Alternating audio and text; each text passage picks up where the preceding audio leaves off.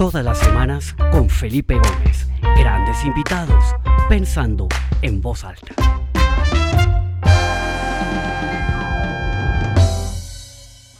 Bueno, buenos días, buenas tardes para todas las personas que se conectan desde diferentes partes del mundo. Es un gusto volverlos a ver a todos. Estoy hoy eh, desde Atlanta, como todas las semanas, en este programa Pensando en Voz Alta, que ya 24 semanas lleva eh, trayendo invitados para pensar en voz alta y explorar un poco cómo es que estamos viviendo esta época tan rara, esta pandemia. Hemos tenido invitados de muchos países y tal vez hoy tenemos el invitado más lejano que hemos tenido hasta ahora. Tenemos una persona muy especial eh, Yasmine Daú Hello, que está en Beirut, pues todos sabemos todo lo que ha pasado en Beirut las últimas semanas.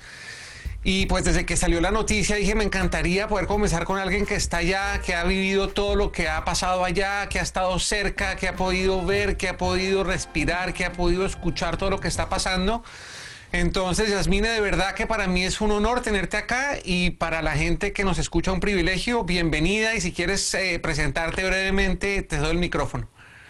Hola Felipe, pues muchas gracias. Eh, gracias por contactarme. Em, efectivamente sí estoy en Beirut, yo soy libanesa. Eh, a los 10 años eh, me fui a vivir a Colombia y allá crecí. Y pues también estudié allá en Colombia. Soy periodista de la Universidad de La Sabana. Y recientemente regresé al Líbano a vivir por temas personales. Y bueno, me tocó desde la revolución en octubre, de varias cosas que ya hablaremos más adelante, hasta, pues hasta hace dos semanas, eh, la bomba que, bueno, nos sacudió por completo. Hablemos un poquito de esos, de esos orígenes tuyos allá en el Líbano, en Beirut. Tú naces en una época en donde básicamente había una guerra civil allá. ¿Por qué esa movida a Colombia? ¿Cómo fue eso? ¿Qué estaba pasando en ese momento? Tengo entendido que fue una guerra que duró cerca de 30 años. ¿Cómo fue ese periodo y cómo lo viviste tú desde lejos? Bueno, em, yo nací efectivamente literal debajo de las bombas en el año 80. La guerra civil en el Líbano comenzó en el 75 y terminó en el 90. Em, y bueno, sí, durante mis primeros años acá, pues sí me tocó vivir muchas cosas muy fuertes de la guerra. Estuvimos varias veces escapando de bombas, de tiroteos, de cosas así. Pasábamos días enteros en los sótanos eh, pues porque en cualquier momento se, había explosiones o, volvía a darse problemas.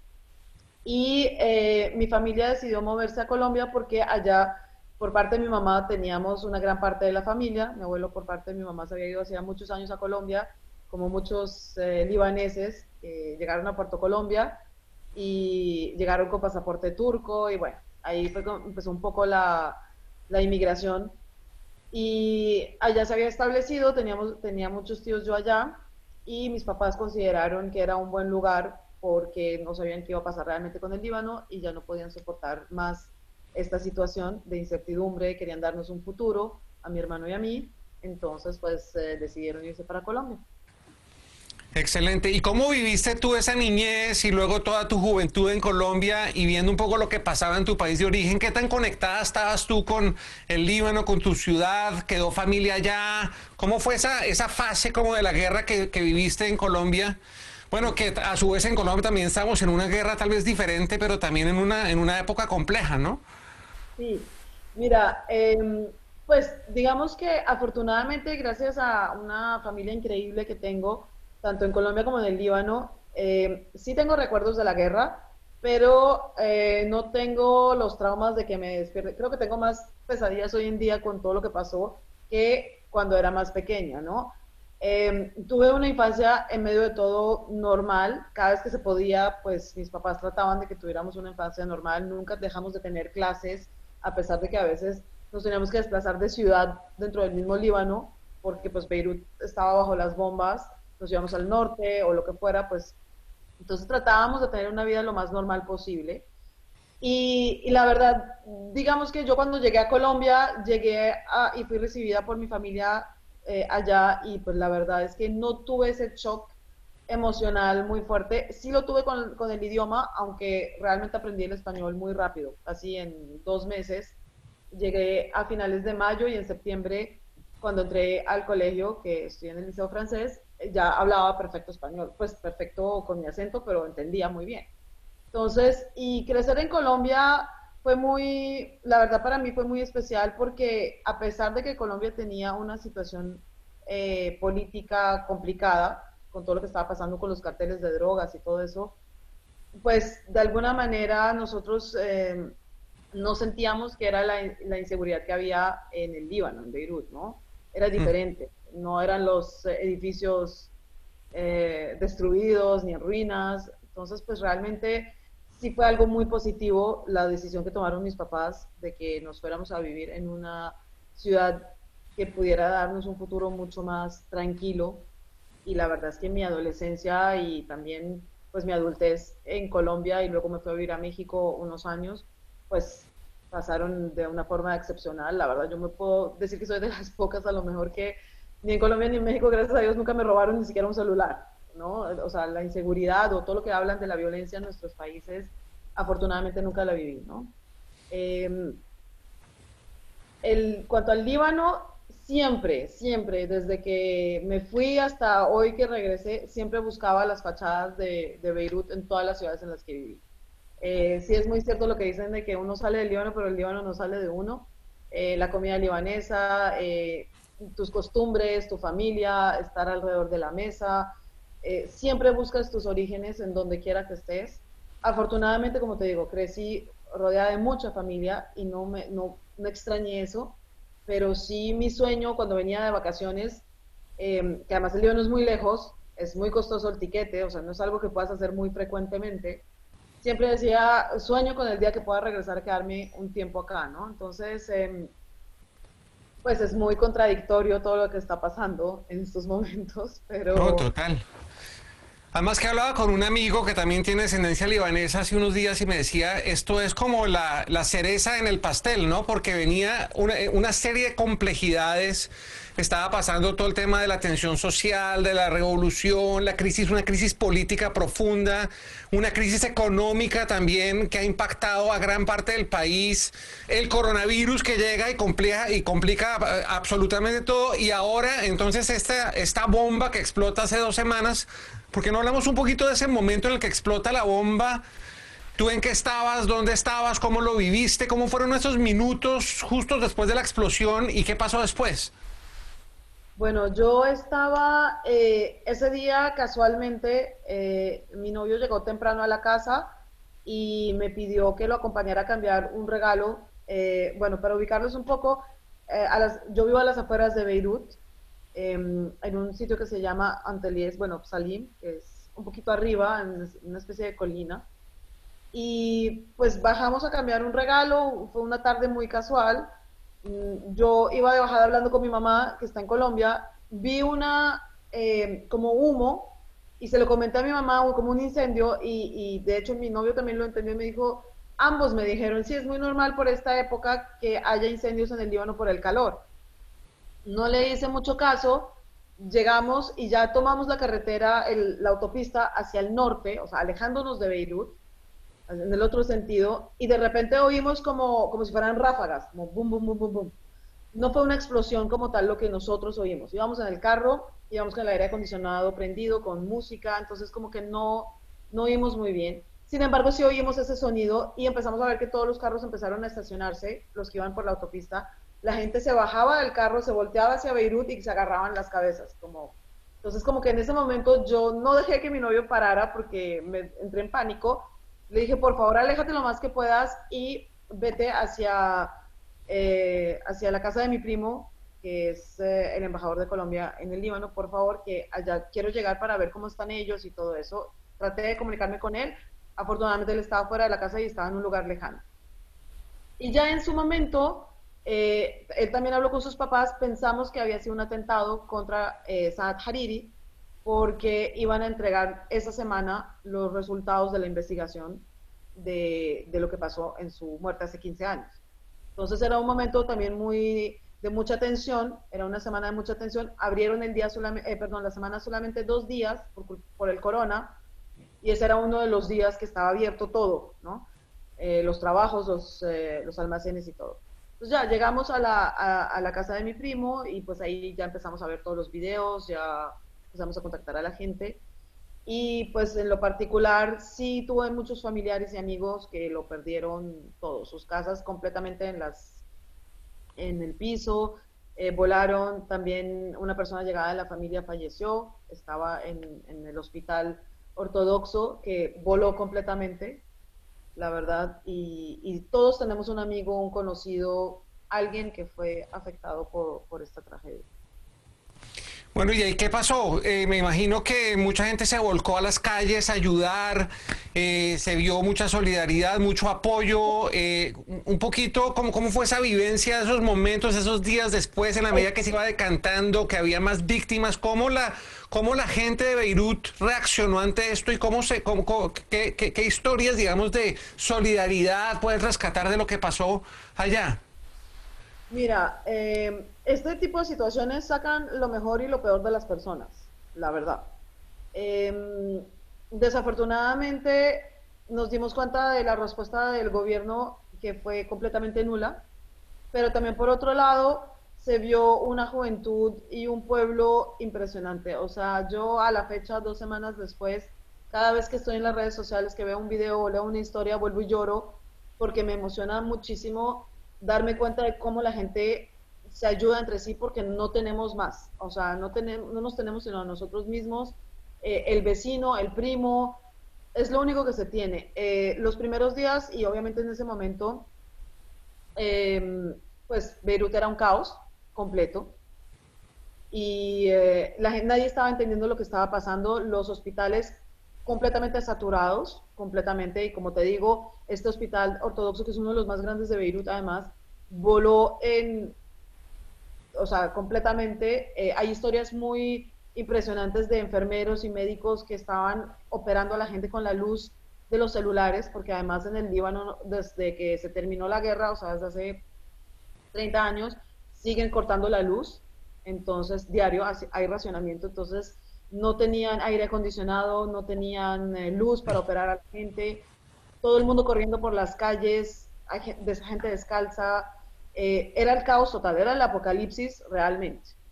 Eh, al día siguiente, nosotros bajamos para tratar de ayudar en las calles y todo eso, ir a donde estaba pues el epicentro, de toda esta destrucción que fueron las calles de de Marem Hayel y el barrio de Ashrafille. Y todo el mundo estaba igual, eh, con escobas, recogedores, tratando de ayudar. Lo primero era limpiar todos los vidrios para que no siguiera habiendo más, eh, más heridos. Y obviamente tratar de, que, de ver qué edificios estaban para demoler o, o ayudar a la gente a movilizarse.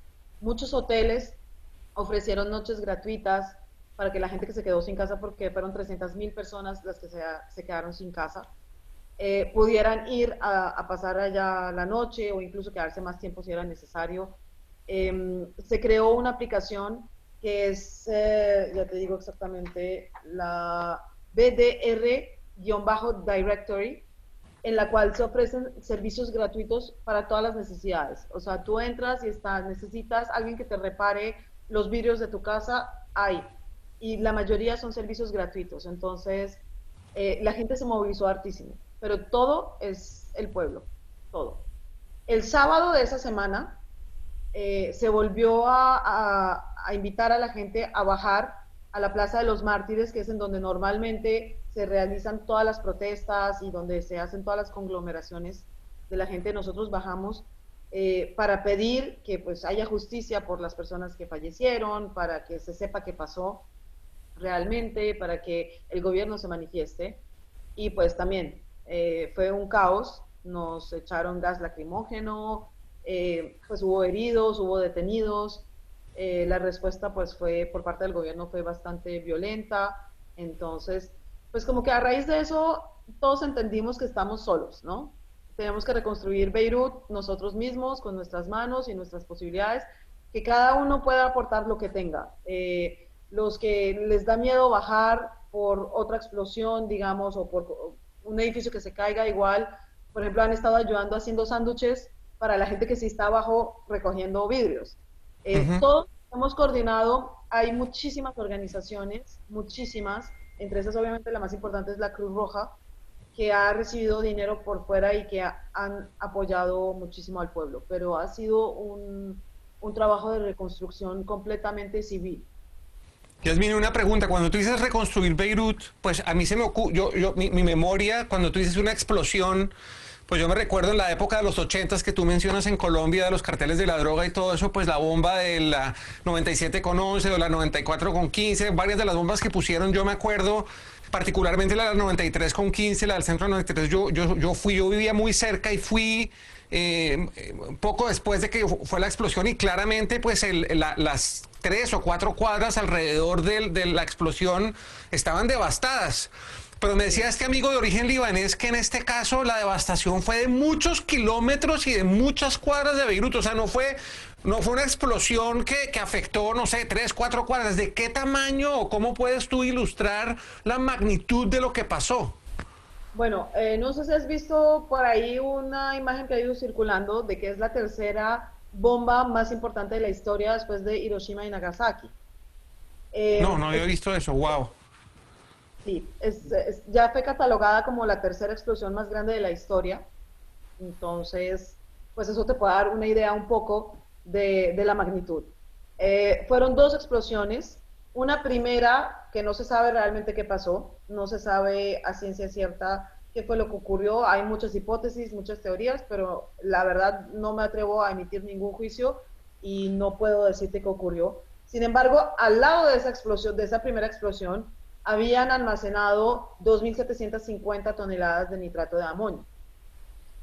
Y eso fue lo que realmente generó ese, esa bomba de, tal magnitud.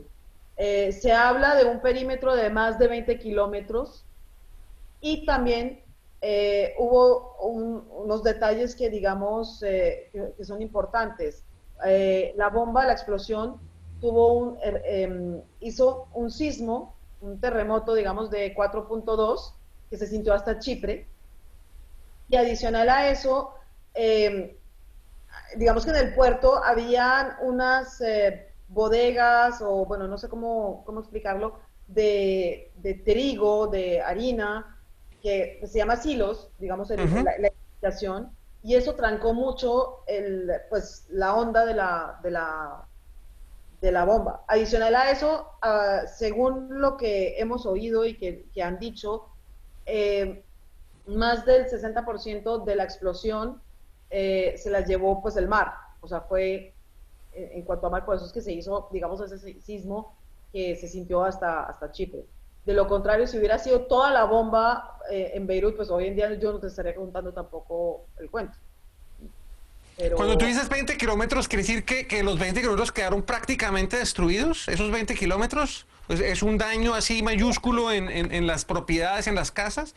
Hay una imagen también que nos proporcionaron en la cual muestran cómo el epicentro, que fue obviamente la parte más eh, distorsionada, eh, pues la más afectada, y cómo alrededor también pues eh, te van mostrando qué daños hubo, ¿no? A lo último, por ejemplo, tengo familiares que están bien hacia arriba, hacia la montaña del Líbano, eh, en Marshaya y en Bagda, a los que se les rompieron también vidrios, ¿no?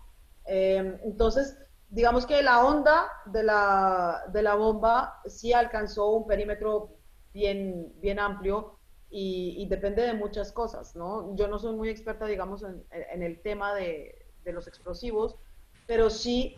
Eh, por una parte, pues agradecemos que obviamente hubiera habido gran parte del cráter, eh, que fue un cráter de 43 metros de profundidad. En, oh, en wow. Oye, una pregunta. Eh, esta explosión, como dije al principio, sucede como en una coyuntura muy compleja. No hay una gran crisis económica, una gran crisis política y en lo personal a mí la historia del Medio Oriente siempre me ha parecido una historia como difícil de entender y creo que acá no tenemos el tiempo para trabajar a fondo de qué es lo que estaba pasando, pero nos puedes como explicar, eh, así como decía un amigo mío, como si fuéramos unos niños de tres años con plastilina, qué, ¿Qué, ¿Qué, es lo que estaba pasando allá? ¿Cuál es esa crisis política? ¿Por qué hay una crisis económica? ¿De qué magnitud es la crisis económica? Como un poquito esa radiografía a la que encima se le pone el virus, la pandemia y luego la explosión, pero esa base de ese descontento social, esa crisis económica, esa crisis política, ¿no la podrías tratar de explicar brevemente? Ok, brevemente voy a tratar. Eh, pues habría que empezar que, por decir que, digamos que en octubre, se, hubo unos incendios en el Líbano naturales que se dieron y eso mostró la incapacidad del gobierno de atender emergencias.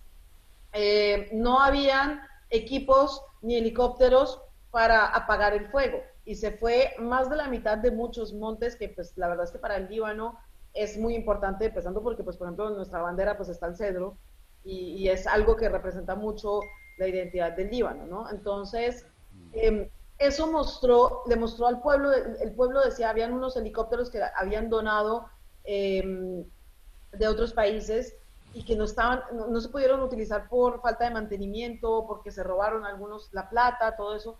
Es como que la gente dijo, no más. ¿Cómo es posible que no podamos ni siquiera atender una emergencia de esas eh, y pues que el, gobierno no, no, no, ayude, ¿no? Adicional a eso, eh, y en medio de todo este rollo de que pues la gente estaba preocupada, ansiosa, todo eso, eh, sale otra cosa detonadora pequeña, a lo mejor, pero que fue también relevante para mucha gente, y es que decidieron que iban a ponerle un impuesto mensual al WhatsApp. Es una aplicación gratuita en todas partes del mundo. Y el gobierno decidió que iba a poner una, un, una restricción y, con, y, tenías que pagar por el WhatsApp, uno, creo que eran 6 o 7 dólares al mes. Ahí la gente se enloqueció ahí ya la gente dijo, no más.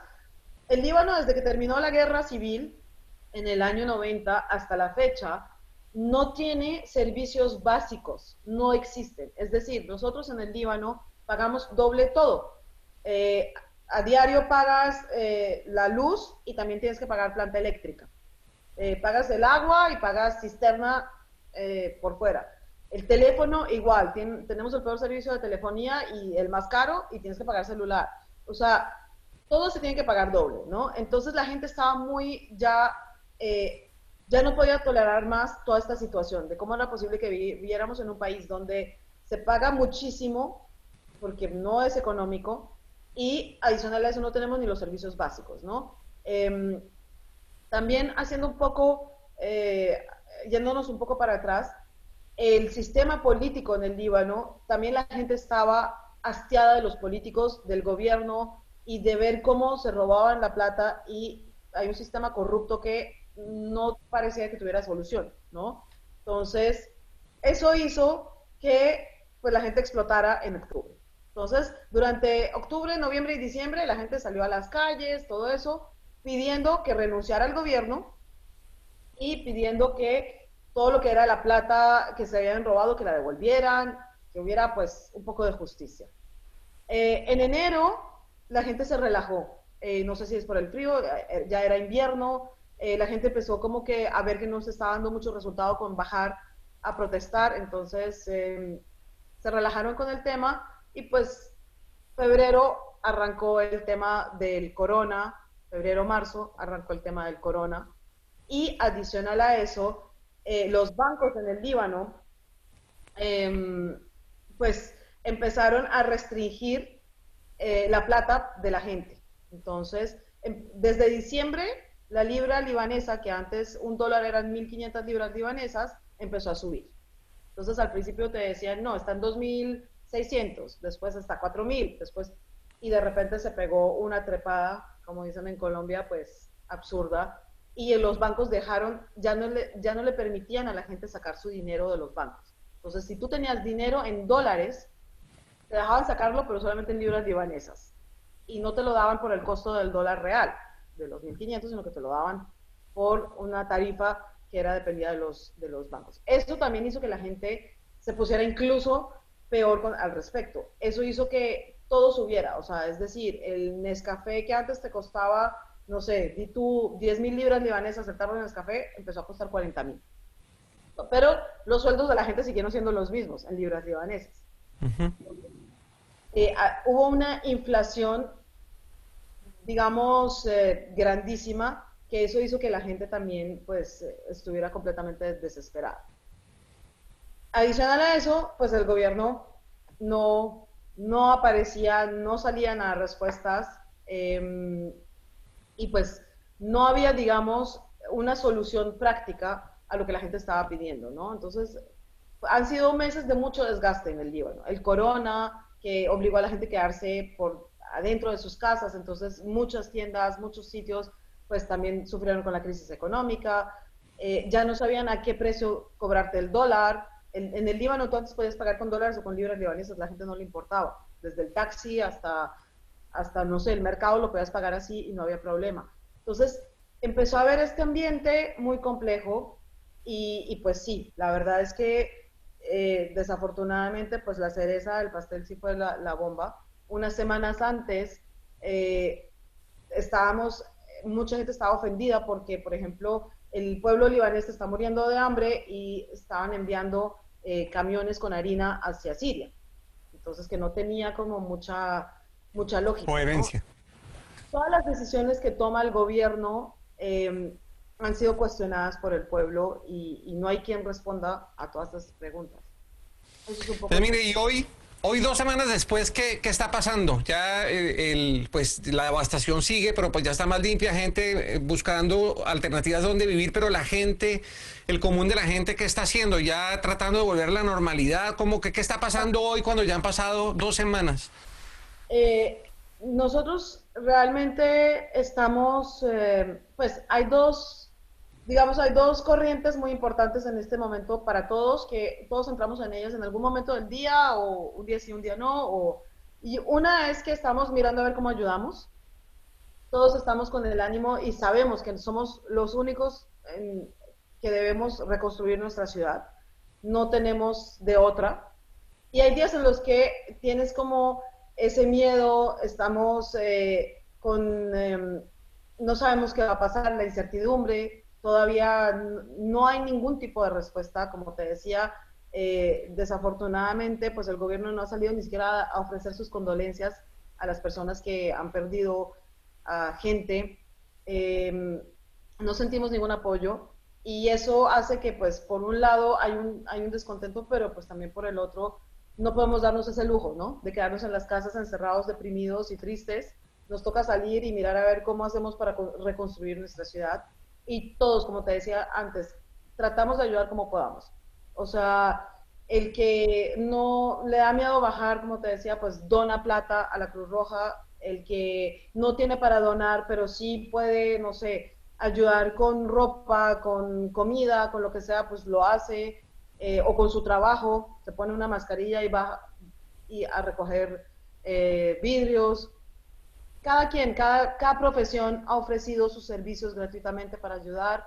Entonces, a dos semanas no sabemos absolutamente nada de qué pasó realmente, por qué estaba almacenado em, ese nitrato. Eh, se encarcelaron a algunas personas, o bueno, se, se, van a llevar a juicio algunas personas en el puerto, responsables, digamos, del puerto, pero pues este, este nitrato estaba en el puerto desde hace seis años no es nuevo. Era un, eh, em, em, era, era una, mm, no mercancía, pero bueno, digamos que venía hacia Mozambique, según lo que nos contaron, y quedó trancado eh, por temas de papeleo en el puerto de Beirut, ¿no? Y realmente no se sabe por qué se dejó ahí, no se sabe si es cierta el, el motivo, sin embargo, pues bueno, desafortunadamente, eh, pues el resultado de la, digamos, de la negligencia lo que se le acusa al gobierno, es que, pues, ¿cómo era posible que lo hubieran dejado ahí en el puerto de la ciudad más importante y, tan cerca de la población civil? Increíble. Oye, pues como te advertí antes de que comenzáramos, acá el tiempo vuela, ya nos pasó media hora, no me podría quedar hablando contigo mucho tiempo porque está súper interesante, pero quisiera terminar, eh, pues yo me imagino que también ha habido mucha ayuda internacional y también muchos de los que estamos lejos nos preguntamos, bueno, ¿cómo podemos apoyar a la gente allá? ¿Hay algún mecanismo, algún sitio, alguna cosa que tú pudieras recomendar, primero para enterarnos y segundo para de pronto canalizar algún esfuerzo, alguna ayuda, alguna cosa? No sé si se ha creado alguna plataforma, si hay alguna cosa confiable. ¿Qué, nos recomendarías en ese sentido?